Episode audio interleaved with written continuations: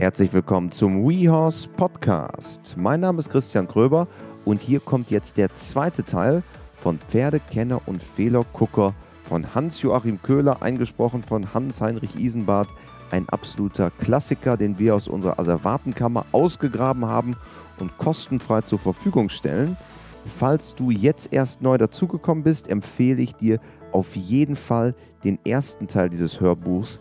Das ist die vorangegehene WeHorse Podcast Folge anzuhören. Wir steigen jetzt ein mit dem zweiten Teil. Viel Spaß. Mängel und vermeintliche Fehler.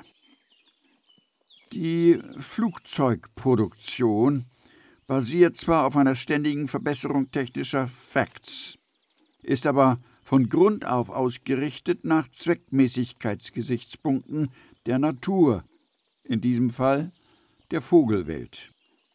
Die Entwicklung des Pferdes als Kulturrasse zum Zweck menschlicher Nutzung hat sich gleichermaßen überwiegend nach natürlichen Gesetzmäßigkeiten vollzogen. Erst mit dem Einsetzen einer planmäßigen Tierzucht, also seit rund 100 Jahren, hat man mehr und mehr naturhafte Gegebenheiten zurückgedrängt und durch Züchtungskunst zu verbessern versucht. Diese Kunsteingriffe gegenüber der Natur haben viel Positives gebracht, aber zugleich auch Irrtümer, die sich aufgrund eines übertriebenen Formenkults bemerkbar machen. Die hieraus resultierende Auffassung so und nicht anders hat sich zu sehr als ein Menschenwerk erwiesen, das das Pferd einem Haustier und Schaustück näher gebracht hat, als dies im Interesse des reitenden Volkes liegen konnte. Naturgegebene Zweckmäßigkeiten wurden als Fehler bekämpft, im Schausinn idealisiert oder in bestimmten Verwendungsrichtungen eingeengt. So stellte man den Begriff der Einheitlichkeit über das individuell Unterschiedliche und sah dies als den höchstmöglichen züchterischen Erfolg.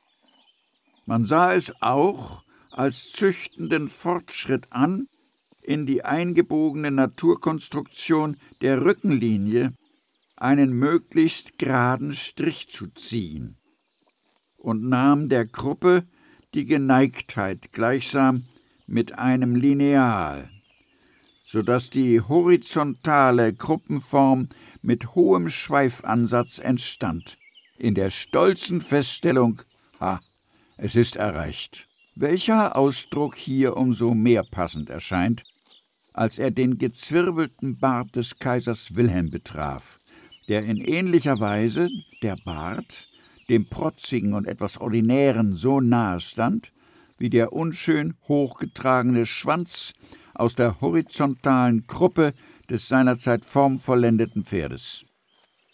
Wenn der Rücken nicht gerade war, die Gruppe nicht horizontal, der Schweif nicht fasanenhaft getragen, dann waren dies Fehler. Und man ging weiter. Man normierte die Winkelmaße der Extremitäten bis hinunter zur Fessel, legte sich auf Rippentonnigkeit fest, verkürzte die Beine bis zur Gehwarze, forderte die Brust eines Löwen und äh, allem anderen voran den korrekten Gang ohne Zähigkeit, Außenverstelltheit und Engspurigkeit. Nun, dies war nicht immer so extrem, und inzwischen hat sich da auch vieles schon zum Zweckmäßigeren gewendet. Aber es war so, und es ist kein Zweifel, dass manches auch heute noch haften geblieben ist, was die letzte Konsequenz ausschließlich Konstruktionsmerkmale in den Mittelpunkt der Pferdebeurteilung zu stellen, ebenso verhindert wie die in diesem Zusammenhang notwendige Überprüfung vermeintlicher Fehler und der Gewichtung von Vorzügen und Mängeln. Bei alledem sollte eins beachtet werden. Der Pferdekenner hütet sich vor dem Wörtchen zu, und er wendet es nur an, wenn er sich von seiner Berechtigung überzeugt hat. Andernfalls irrt er womöglich und diskriminiert in unverantwortlicher Weise. Dafür gibt es allerlei Möglichkeiten. Zu matt in der Niere. Ja, das bedeutet doch, dass hier ein Fehler konstatiert wird. Welcher Fehler liegt denn vor? Ein formalistischer oder ein wirklicher? Lediglich eine Abweichung von der Norm dürfte reine Geschmackssache sein. Ein Fehler liegt nur vor, wenn unter dieser optischen Erscheinung zu kurze Dornfortsätze, die nicht ausgleichsweise breiter und stärker sind, Tragfähigkeit und Zusammenhalt mindern, so muss eine flache Nierenpartie durchaus kein Mangel sein. Genauso wenig wie eine stramme.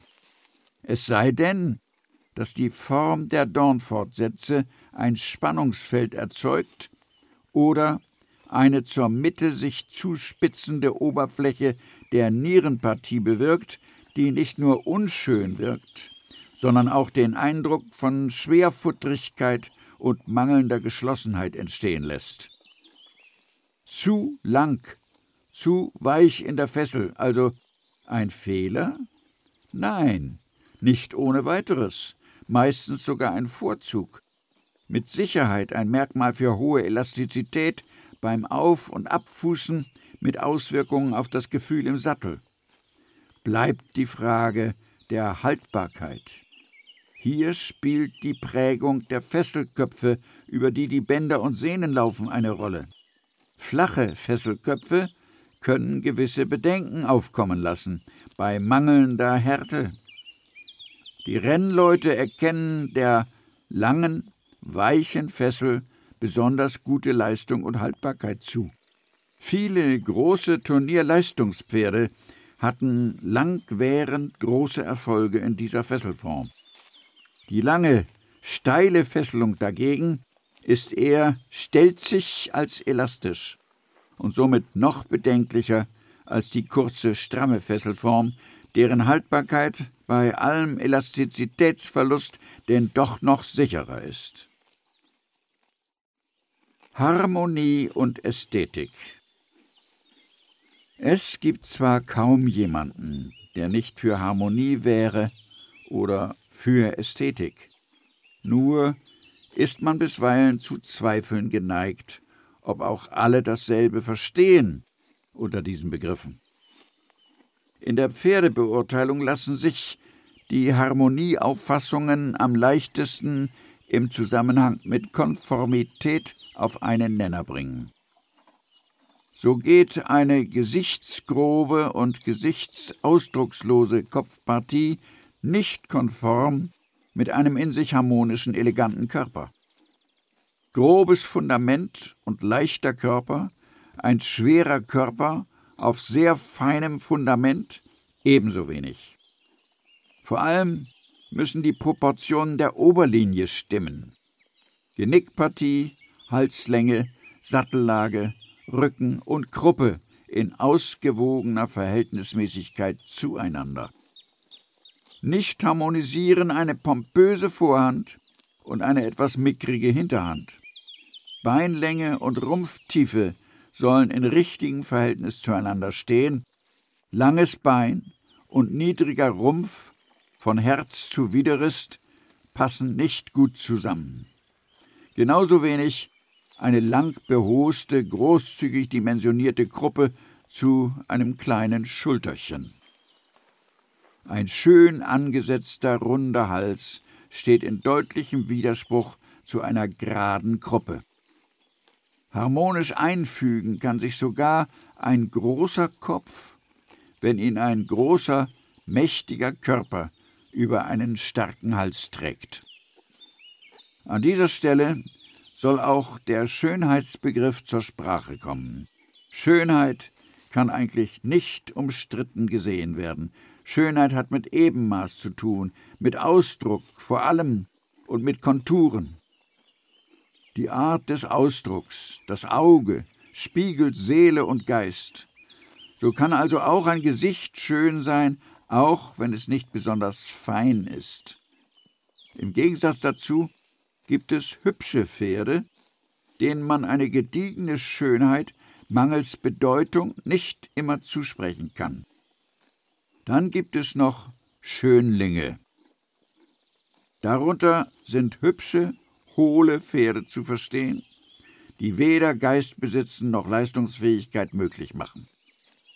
Der Slogan Zu schön, um wahr zu sein ist eine beurteilende Kritik, die ohne weiteres ausgesprochen nicht selten einer Revision bedarf. Zwischen Vermutung oder leichtfertiger Verallgemeinerung und Tatsächlichkeit liegt eben immer im Leben der Auftrag zur Vergewisserung. Ästhetik, der Gegenbegriff von Disharmonie, Schmuddeligkeit, sich gehen lassen, ordinärem Aussehen oder Gehabe. Aufs Pferd bezogen unterscheiden wir Boxen, Schweine und solche Individuen, die sich bei jeder auch unpassenden Gelegenheit wie aus dem Ei gepellt präsentieren. Fette Pferde wirken ebenso unästhetisch wie magere. Sehr hochgetragene, womöglich noch schiefe Schweife wirken in dieser Art ordinär. Dieser Eindruck wird noch verstärkt, wenn äh, eine weite Afterkuhle über fassbeinig schräg gelegenen Hinterextremitäten das Zündloch unübersehbar zur Schau bieten. Von diesen Darstellungen abgesehen steht das ästhetische Moment zwischen Reiter und Pferd im Vordergrund dieser Betrachtung. Harmonie und Eleganz sind hier die tragenden Momente.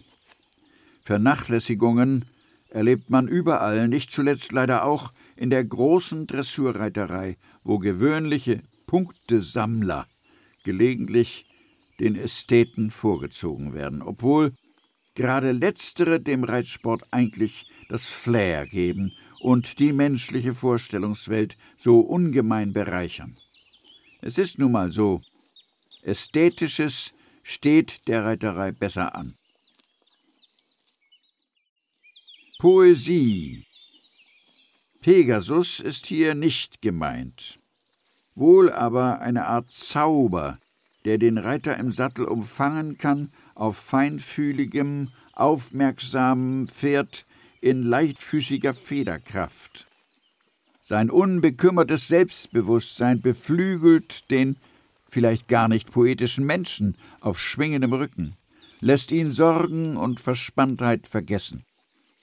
Des Pferdes Feinsinnigkeit bemerkt vor ihm einen Wechsel des Wildes, beobachtet aufmerksam etwas sich Bewegendes am Horizont, staunend zum Halten kommend oder ohne seinen Bewegungen Einhalt zu gebieten. Ähnliches Feinempfinden spürst du im Umgang auch beim Reiten zwischen vier Wänden und empfindest es wohltuend, wirst glücklich darüber, wie das Pferd auf dich eingeht, ohne sich unterwürfig nach dir zu richten.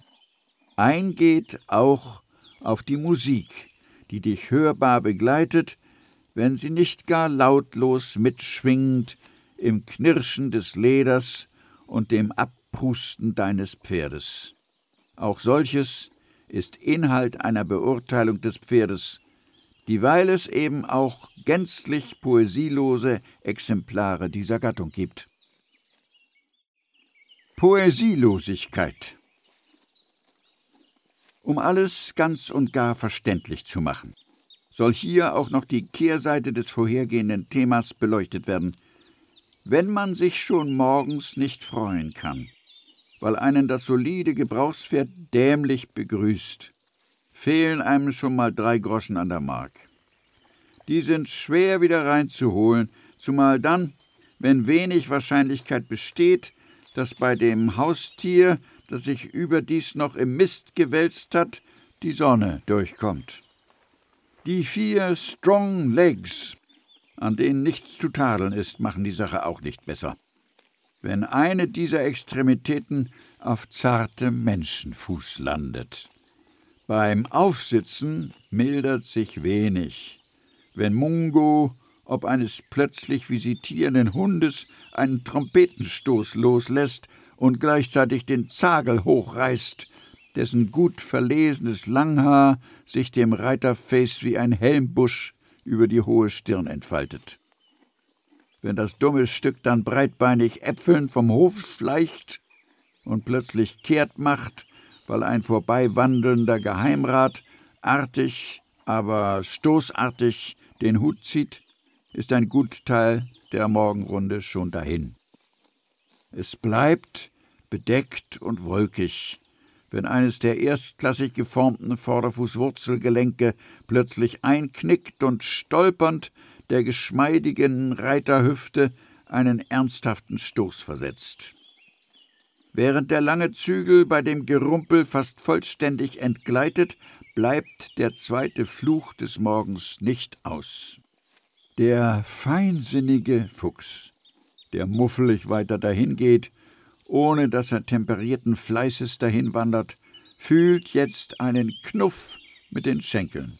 Zwei Sporen. Zack. Von jeder Seite.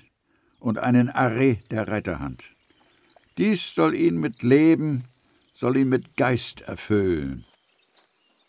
Dies soll ihn mit Leben und mit Geist erfüllen, aber er muckt bloß kurz auf und trottet weiter. Wenngleich für einige Meter beschwingter. Vor einer Wasserpfütze bleibt er stehen. Er hat einen willkommenen Anlass gefunden, seinem Wesen die Treue zu halten.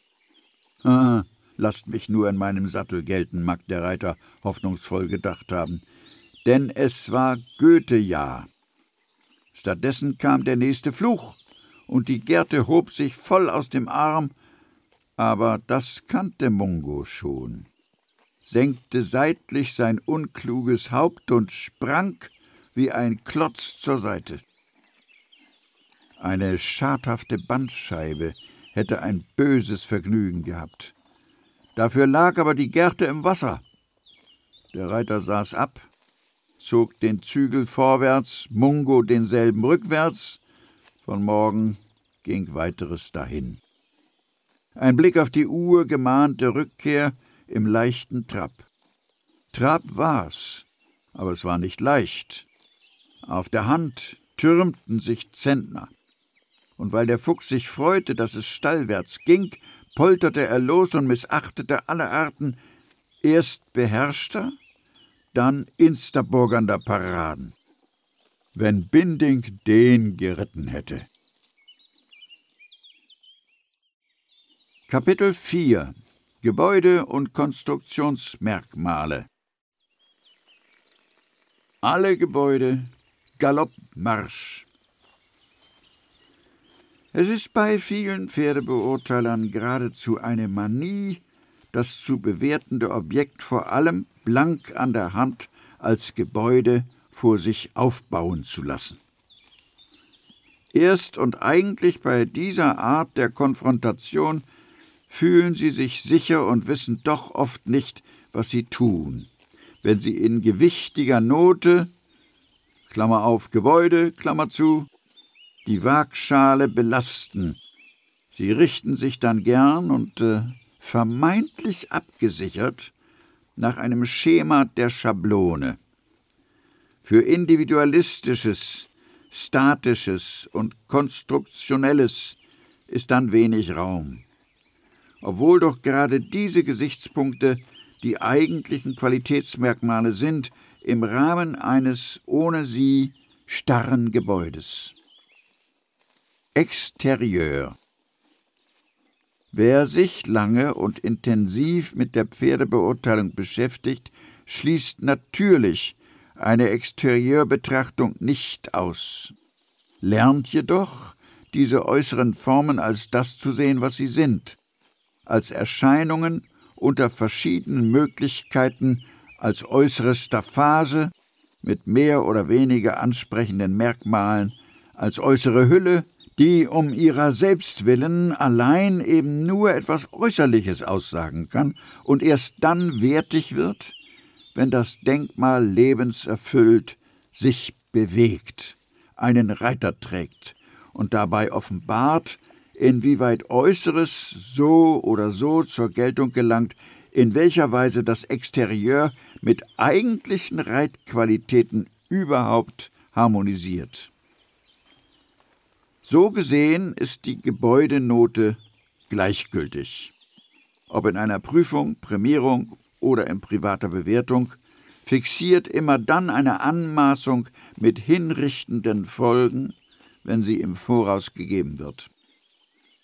Selbst ein ausgekochter Routinier kann angesichts blanken Exterieurs lediglich mutmaßen. Auch ihm bleiben Irrtümer nicht erspart, wollte er sich auf eine Gebäudenote verlassen. Er denkt auch gar nicht daran, dies zu tun.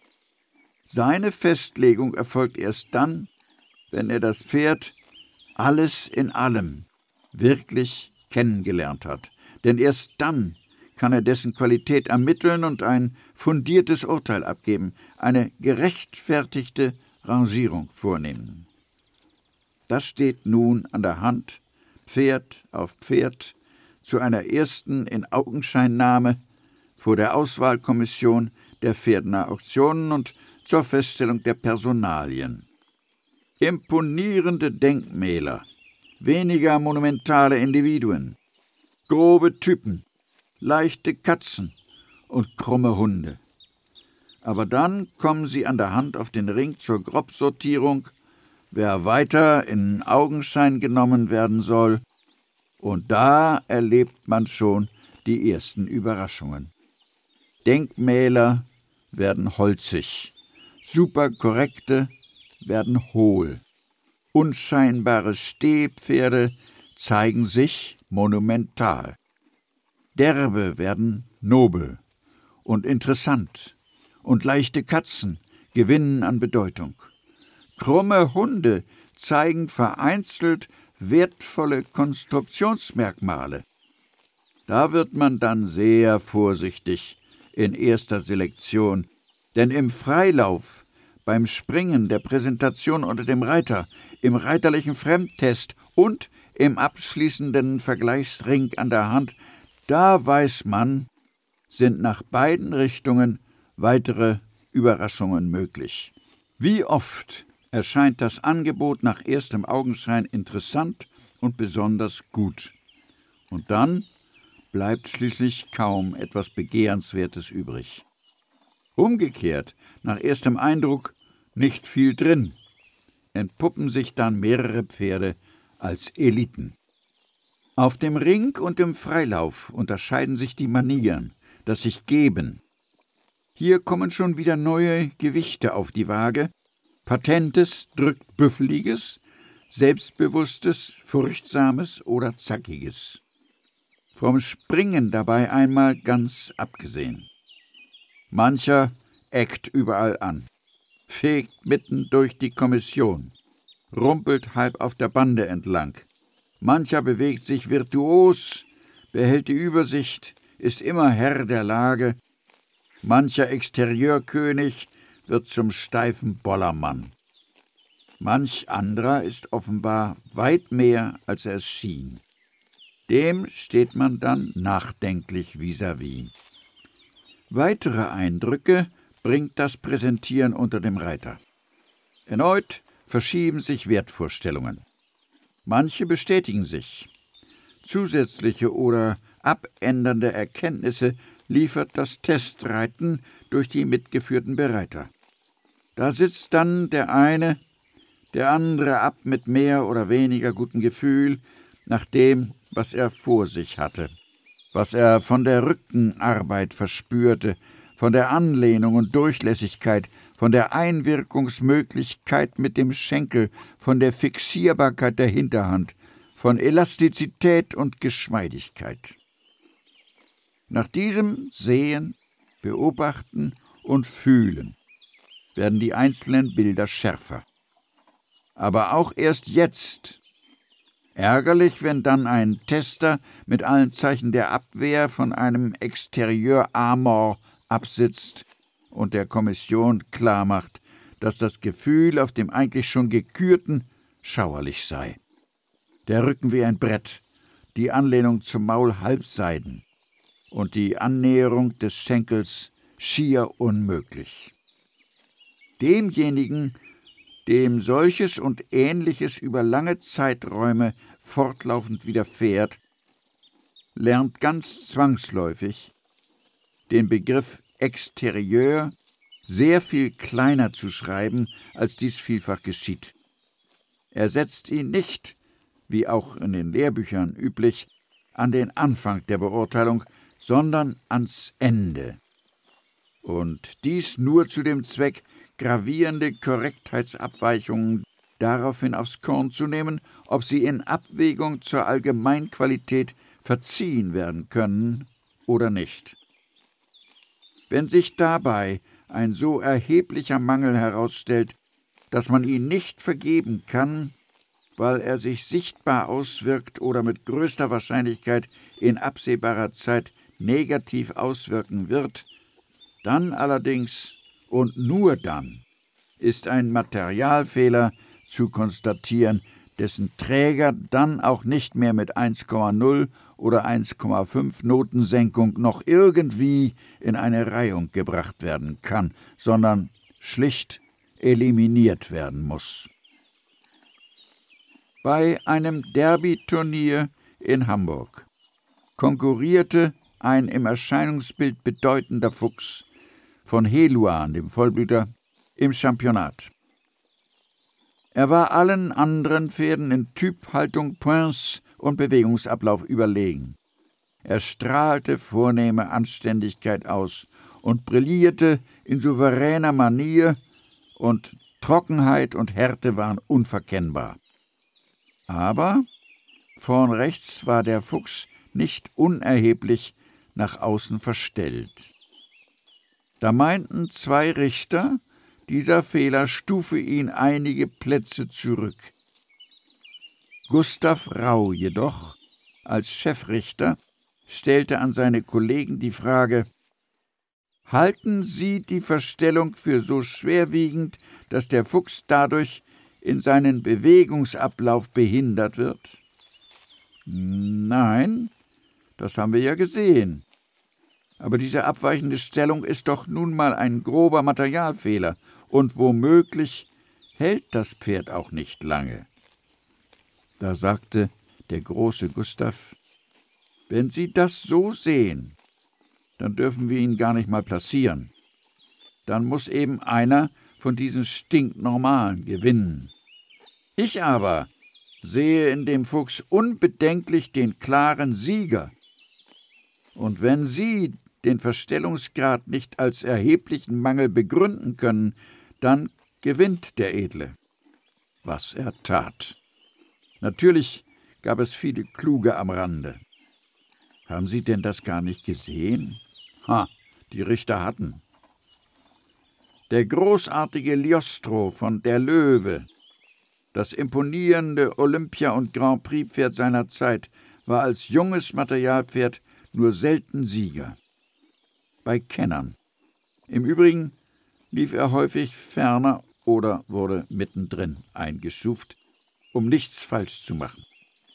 Er stand vorn nicht korrekt und warf einen Unterschenkel seitlich etwas aus dem Vorderfußwurzelgelenk. Demnach war er nicht korrekt. Demnach hatte er einen groben Mangel. Da das jeder sah, sahen auch die Richter selten darüber hinweg. Vermutlich gab es in der Gebäudenote trotz überragenden Points deshalb eine Vier oder ähnlich. Schritt, Trab, Galopp, mit Sicherheit Bewegungen, wie der Mensch sie nicht besser züchten kann, also neun oder zehn, litten notenmäßig auch noch unter dem Korrektheitsmangel von vorn gesehen, und so zauberte man aus all dem Optimalen, seiner herausragenden Qualität als Reit- und Leistungspferd eine Materialbewertung, die nicht Fisch noch Fleisch war, während der große Internationale bis ins hohe Alter frisch und elastisch und in unübertroffener Aussage Kenner und Laien bezauberte. Da fragt man sich eben mit dem Titel dieses Buches des Öfteren, womit es Züchter und Pferdebesitzer verdienen, die an ihren Nachwuchspferden sezierende Kräfte am Werk zu sehen, die mit einer Exterieurschablone bewaffnet all das in einzelne Teile zerlegen, was nur zusammen gesehen Wesentliches ausmacht und ein begründetes Abwägen ermöglicht. Matter Rücken. Mit diesem Urteil haben Theoretiker lange genug Schaden angerichtet, die Reiterei irregeführt und die Zucht davon abgehalten, über konstruktionelle Probleme ernsthaft nachzudenken. Dieses Urteil suggeriert matt als schwach und nimmt eine optische Abweichung von der Norm zum Anlass, einen Fehler zu erkennen und diese Annahme, denn eine wirkliche Erkenntnis ist es ja nicht, als Fehler zu verkaufen. Da hat irgendwann mal einer ein Lineal genommen und ganz einfach eine gerade Linie gezogen, von der Wirbelsäule am Kreuzbein nach vorn hin gegen den Widerrist in der Waage und hat dann verkündet, dies ist die ideale, die korrekte Rückenlinie. Kein Widerspruch. So wurde mit dieser linearen Formation zugleich die hohe, nicht selten auch harte Oberlinie sanktioniert, die den Reiter unelastisch hoch über das Pferd setzt. Heute ist man wenigstens teilweise so weit, diese Formalistik konstruktiver zu sehen, die Elastizität mehr in den Vordergrund zu stellen, die etwas eingetiefte Sattellage richtig zu würdigen und die Tragkraft an anderen Faktoren zu messen als an einer starren, vermeintlich besonders kräftigen Linie. So mancher Beurteilungsmodus basiert heute noch auf Theorien, die auf das Wirtschaftspferd zugeschnitten waren und das Reitpferd in etwas edlerer, eleganterer Typisierung unter diesem Siegel mitlaufen ließen. Aus einer warmblütigen Wirtschaftszucht werden immer so viele leichte Produkte abfallen, wie sie die Reiterei benötigt.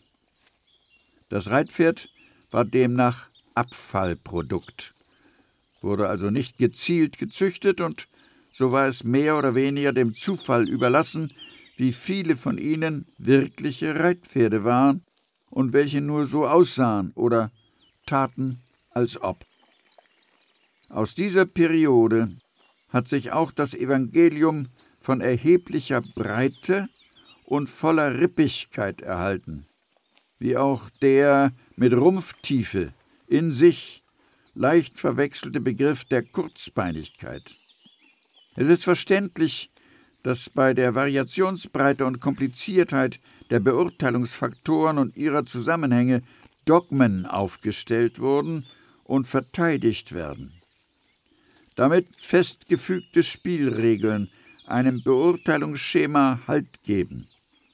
Daraus erklärt sich auch der Widerstand so vieler Menschen, diesen gleichsam auszementierten, ihnen Sicherheit gebenden Boden zu verlassen. Dass die Breite eines Reitpferdes ihre Grenzen da findet, wo sie zu Schwerfälligkeit führt, also eine Leichtbeweglichkeit einschränkt oder unterdrückt, ist eigentlich eine genauso zweckbestimmende These wie umgekehrt die Lesart, dass sich sogenannte Schmalheit erst dann negativ auswirkt, wenn sie organische oder konformative Störungen verursacht. Dabei wird die Hinterhand zu Recht leichter betroffen sein können als die Brustformation, deren Ausmaße man äh, allzu gern möglichst gewaltig sehen möchte, ohne echt zu bedenken, wozu das überhaupt gut sein soll. Man braucht doch nur einmal Umschau zu halten in der Leichtathletik.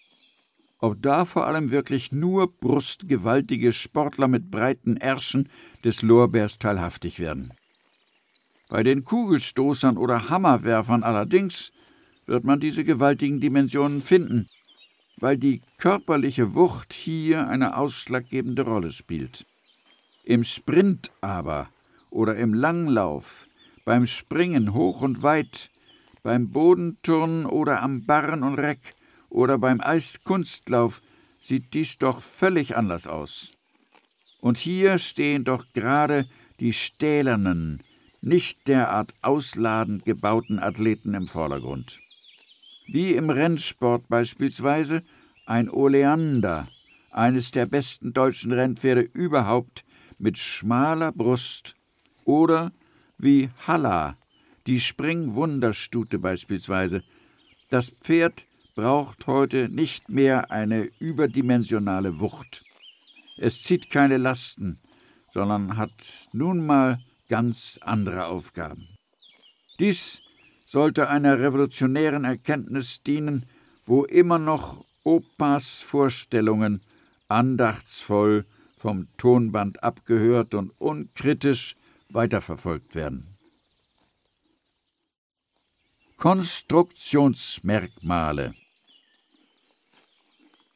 Wer der Erkenntnis folgt, dass das Gebäude sinngemäß in erster Linie formale Umrisse aufzeigt und somit vorwiegend durch starre äußere Begrenzungen gekennzeichnet wird, ist logischerweise gehalten, in diesem Bild lediglich Anhaltspunkte zu sehen. Denn äh, im Gegensatz zu einem Gebäude ist ja das Pferd beweglich und bewegungsfähig, also abhängig in erster Linie von konstruktionellen Werten, die in unterschiedlicher Qualität einen Reit- und Leistungsgebrauch ermöglichen. Da ist zunächst die Sattellage zu bewerten, denn sie ist die Voraussetzung dafür, dass der Reiter bequem und zweckmäßig sitzen kann. Hiermit fängt ja schließlich das Reiten überhaupt erst an. Auf der Schulter, also vor dem Schwerpunkt und somit auch bar einer Sprungfedermatratze, sitzt es sich schlecht. Auch kommt hier infolge Rippen vorgelagerter Schenkelmisslage der Reiter nicht zum Treiben und hat überdies nicht genug vor sich, sondern zu viel hinter sich. Dieser Proportionsmangel ist umso gravierender, je weniger die Rückenlinie eingetieft ist.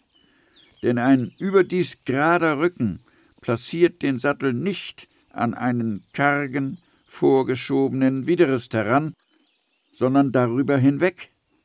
In solchem Fall ist das ganze Pferd wertlos, ungeachtet erheblicher anderer Vorzüge in Gebäude und Material. Reell konstruiert ist die Sattellage nur, wenn die Schulter in ausreichender Schräglage das Dach eines möglichst weit in einen eingetieften Rücken auslaufenden Widerrists trägt. Erst dann wird der Reiter in den Schwerpunkt gesetzt, hat das Pferd vor sich, kommt in bestmöglicher Schenkellage zum Treiben und zum Reiten. Der Gurt liegt dann etwa eine Handbreit hinter dem Ellenbogenhöcker, ohne zu klemmen oder zu scheuern. Der Rücken ist dann am zweckmäßigsten konstruiert, wenn er einer vorteilhaften Sattellage dient, das Reitergewicht mühelos trägt und die von hinten gebrachten Schubkräfte in ungehemmten Schwingungen nach vorn durchlässt. Diese drei Aufgaben bedingen eine erstklassige Konstruktion, deren Zweckmäßigkeit angesichts des bloßen Gebäudes höchstens mutmaßlich, nicht aber mit Sicherheit festgestellt werden kann. Hier ist wieder ein bestes Beispiel dafür gegeben, wie wenig formalistische Eindrücke besagen, wie leicht sie optischen Fehlbeurteilungen unterliegen. Erst die Auswirkung der konstruktionellen Gegebenheiten offenbart Realität. Die Ausprägung der Dornfortsätze und ihre Verzahnung sieht man nicht am Gebäude, ebenso wenig die dehnenden und streckenden Gewebe zur Schulter und zum Rippengewölbe. Diese Faktoren miteinander machen das Wesentliche aus, nicht das Schema einer Rückenlinie, so oder so. Da streitet man sich am Gebäude, ob die Rückenlinie zu gerade, zu matt, zu kurz oder zu lang sei. Oder urteilt ganz einfach frech vor sich hin, ohne den Rücken arbeiten zu sehen und dehnt solche Fahrlässigkeit möglicherweise auch noch gleich auf die Nierenpartie aus, weil sie nicht so geformt ist, wie das Bilderbuch sie in fälschlicher Schwarz-Weiß-Malerei beschreibt. Ja, wenn das so einfach wäre. Aber so simpel ist die Natur eben nicht, erfreulicherweise. Leider ist aber der Simplicissimus unter Pferdebeurteilern auch noch zu sehr verbreitet. Ein herrliches Pferd haben Sie da. Es ist der Sieger.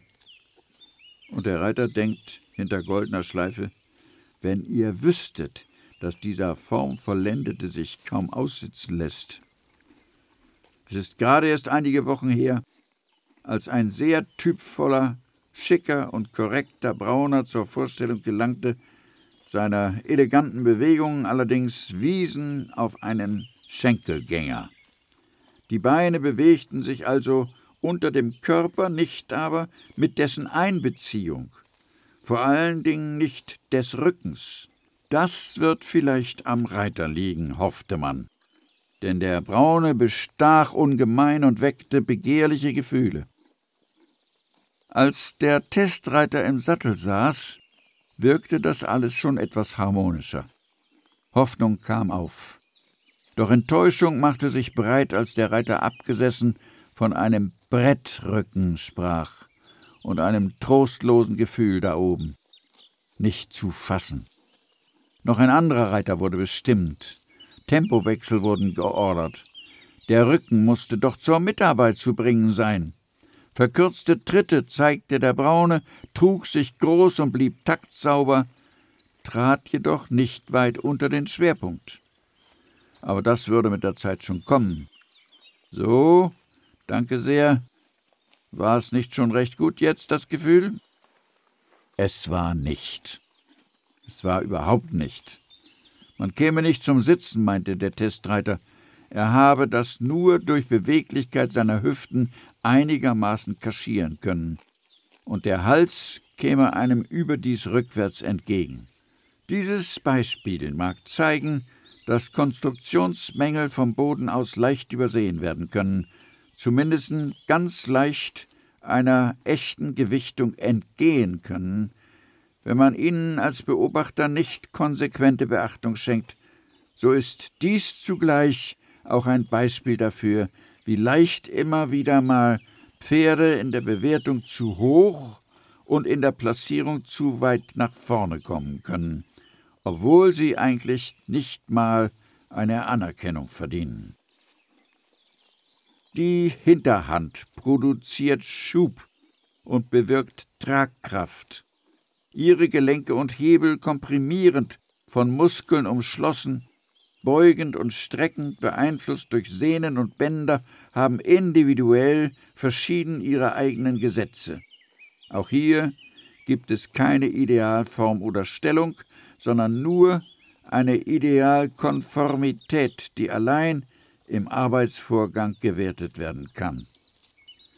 Dennoch und gegen das Erkennen dass gerade auch der Konstrukteur Natur mit Ausgleichen arbeitet, die oft genug abweichende Formen und Winkel zu größerer Leistung bringen, als dies normierte Merkmale möglich machen, beharrt man in der Pferdebeurteilung allzu gern eben doch lieber auf einer Norm und konstatiert dort den Fehler, wo sie der überlieferten Erscheinung nicht entspricht.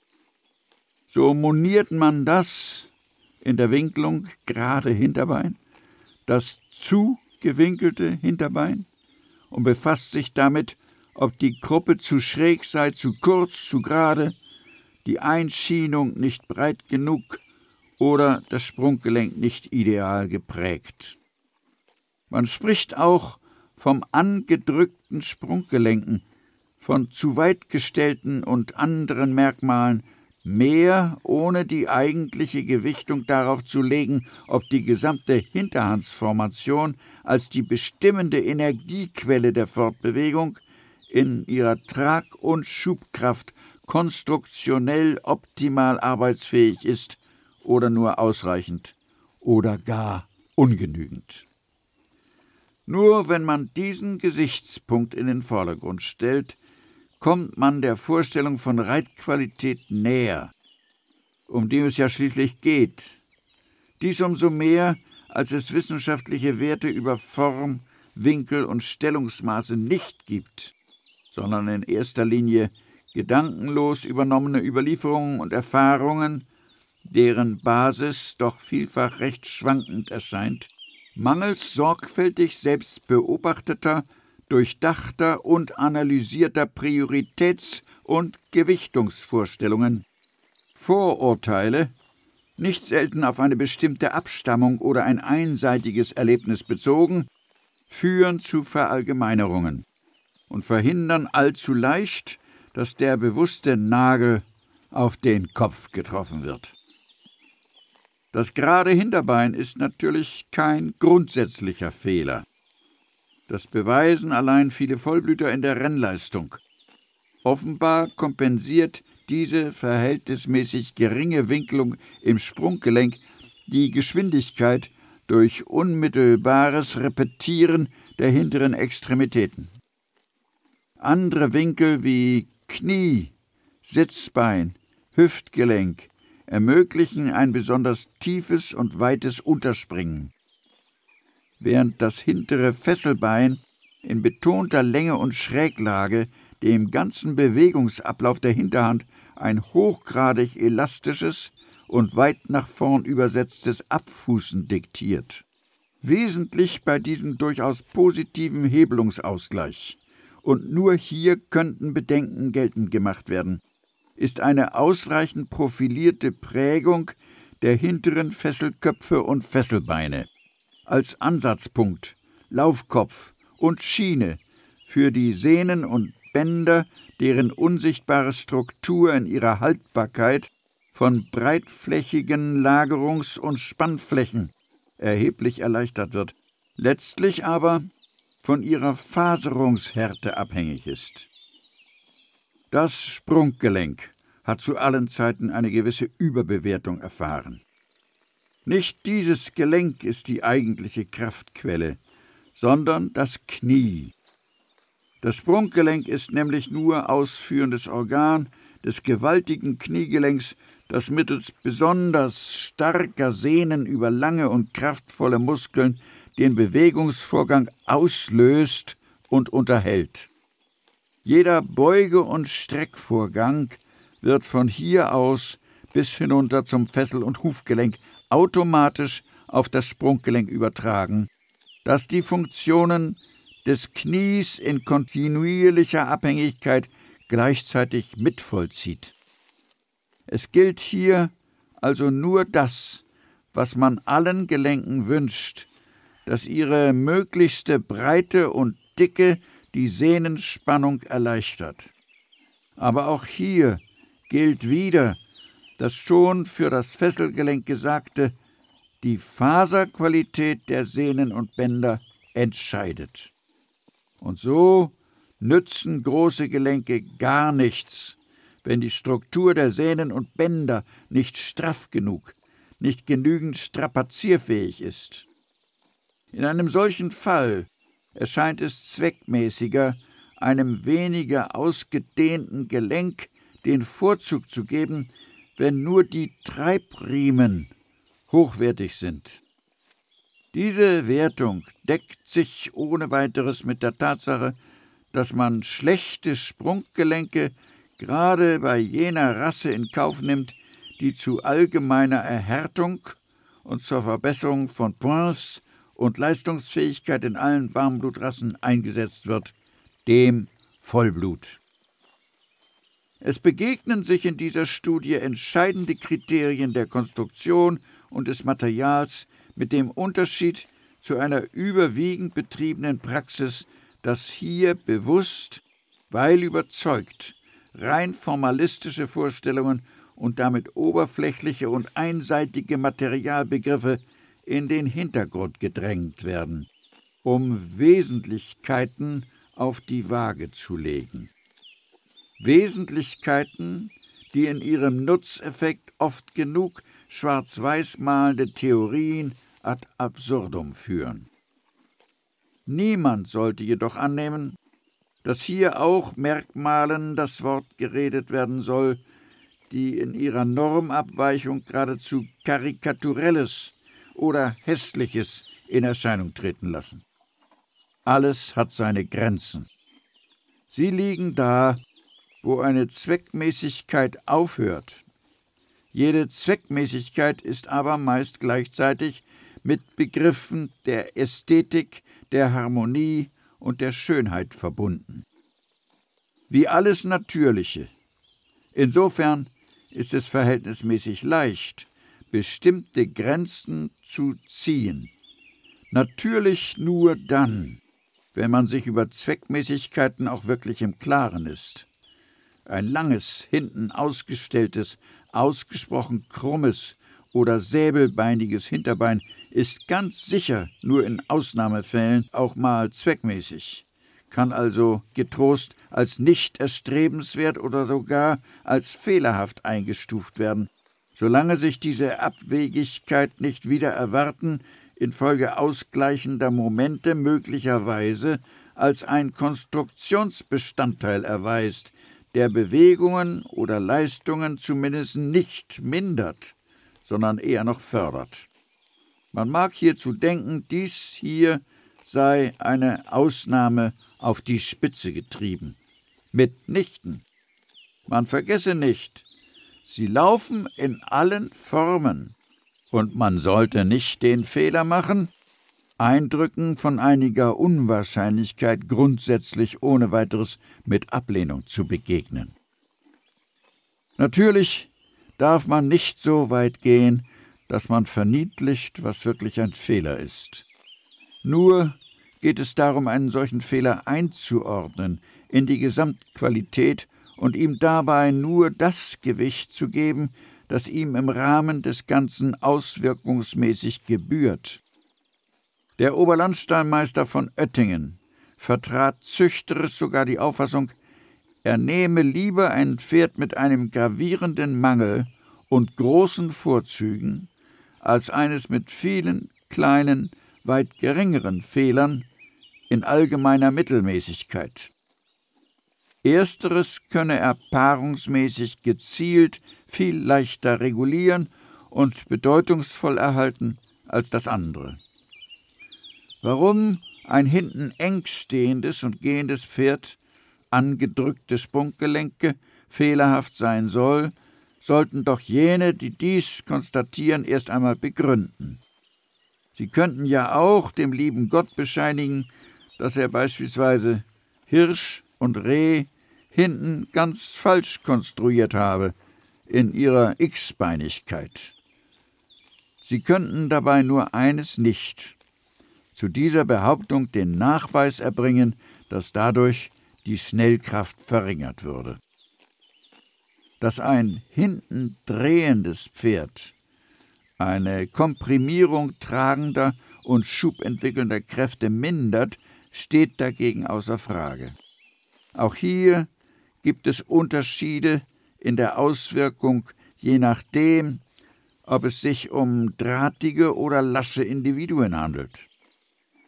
Bei einem mechanischen Motor ist die Zündung genauso bedeutungsvoll wie die Initiierung der Bewegungsphasen beim Pferd. Beide sind über ihre gegebene Anlage hinaus bis zu einem gewissen Grade einstellbar oder beeinflussbar. Beim Pferd durch reiterliche Einwirkung, solange dies nicht durch eine menschenkräfteverzehrende Mühewaltung erzwungen werden muss. Es ist nachgewiesen und bedarf offensichtlich keiner kritischen Erörterung, dass der Mechanik der Vorderbeine eine motorische Kraft nicht zukommt. Die Vorderbeine lassen den von hinten kommenden Schub über den Rücken nach vorn heraus und sichern die Stützphase im horizontalen Bewegungsablauf und beim Landen aus unterschiedlichen Flughöhen in springender Betätigung. Dass hierbei die übergangsweise erhebliche Belastung der Vordergliedmaßen durch eine konform gerechte Lande- und vor allem Abfußphase der hinteren Extremitäten mehr gemindert wird als bei ungeschmeidiger, nicht arrhythmischer Folge, dürfte kaum widerlegbar sein. Denn alles Rhythmische beflügelt gleichsam alle Schwung- und Stützphasen, macht also die Last leichtgewichtiger. Darauf, dass bei alledem die Konstruktion der Rückenbrücke wie auch aller sehnigen und muskulären Gurtungen ausschlaggebend ist, braucht hier nicht weiter hingewiesen zu werden, da hierauf in dem Kapitel Zusammenspiel der Kräfte noch besonders eingegangen wird.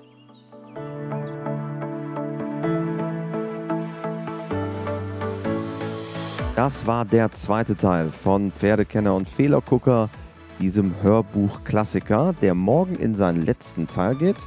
Also dann gibt es die dritte und letzte Folge unseres kleinen Podcast-Spezials mit einem absoluten WeHorse Hörbuch-Klassiker.